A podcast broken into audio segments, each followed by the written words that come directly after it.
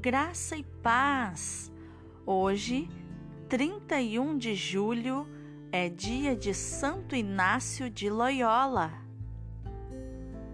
Hoje, celebramos a memória deste santo que, em sua bula de canonização, foi reconhecido como tendo uma alma maior que o mundo. Inácio nasceu em Loyola, na Espanha, no ano de 1491 e pertenceu a uma nobre e numerosa família religiosa.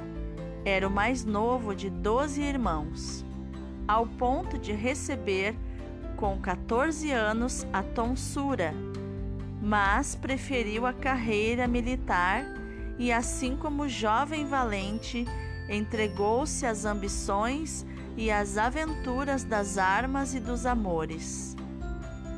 Aconteceu que, durante a defesa do castelo de Pamplona, Inácio quebrou uma perna, precisando assim ficar paralisado por um tempo.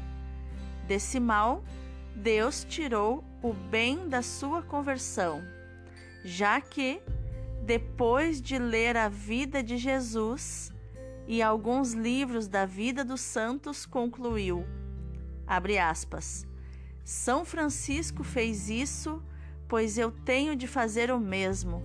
São Domingos fez isso, pois eu tenho também de o fazer. Fecha aspas.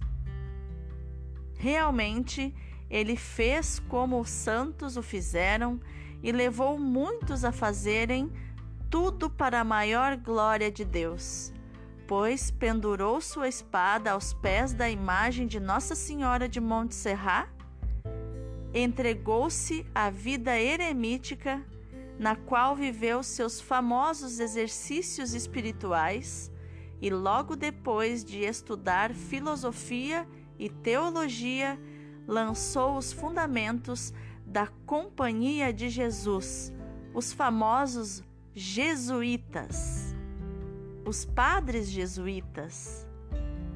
A instituição de Inácio, iniciada em 1534, era algo novo e original, além de providencial para os tempos da Contra-Reforma. Ele mesmo esclarece, abre aspas, o fim desta companhia não é somente ocupar-se com a graça divina, da salvação e perfeição da alma própria, mas, com a mesma graça, esforçar-se intensamente por ajudar a salvação e, perfe e perfeição da alma do próximo. Fecha aspas. Com Deus, Santo Inácio de Loyola conseguiu testemunhar sua paixão convertida, pois sua ambição única tornou-se a aventura de salvar almas e o seu amor a Jesus. Foi para o céu com 65 anos e lá intercede para que nós façamos o mesmo agora com todo o coração, com toda a alma, com toda a vontade, repetia. E eu não sei se você sabe, até hoje, os padres jesuítas são cientistas, inventores, são amantes da ciência e também ajustada com a fé. Muitas das invenções que usamos hoje, por exemplo, os óculos, foram criadas por um padre jesuíta. Eles inventaram também muitas outras coisas que eu não me lembro agora de cabeça para dizer para você, mas se você colocar ali, procurar na, na, na internet é, invenções dos padres jesuítas, você vai achar muitas coisas que nós utilizamos hoje. É, são invenções suas.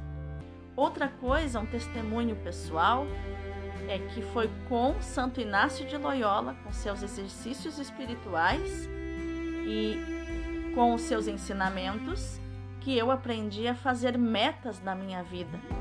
A começar projetando um sonho para aquele ano, transformando esse sonho, fatiando ele em objetivos bimestrais, fatiando em metas mensais e em passos diários para alcançar cada etapa das metas, dos sonhos. Então, ele, esse ensinamento marcou a minha vida inteira e ainda marca, porque ele, na minha opinião, a estratégia dele de fazer metas, de elaborar objetivos focados no sonho pessoal para todas as áreas da vida, área física, espiritual, intelectual, emocional, é, é uma das melhores formas aí de traçar metas na vida. Ele é um grande amigo que eu tenho. Santo Inácio de Loyola, rogai por nós.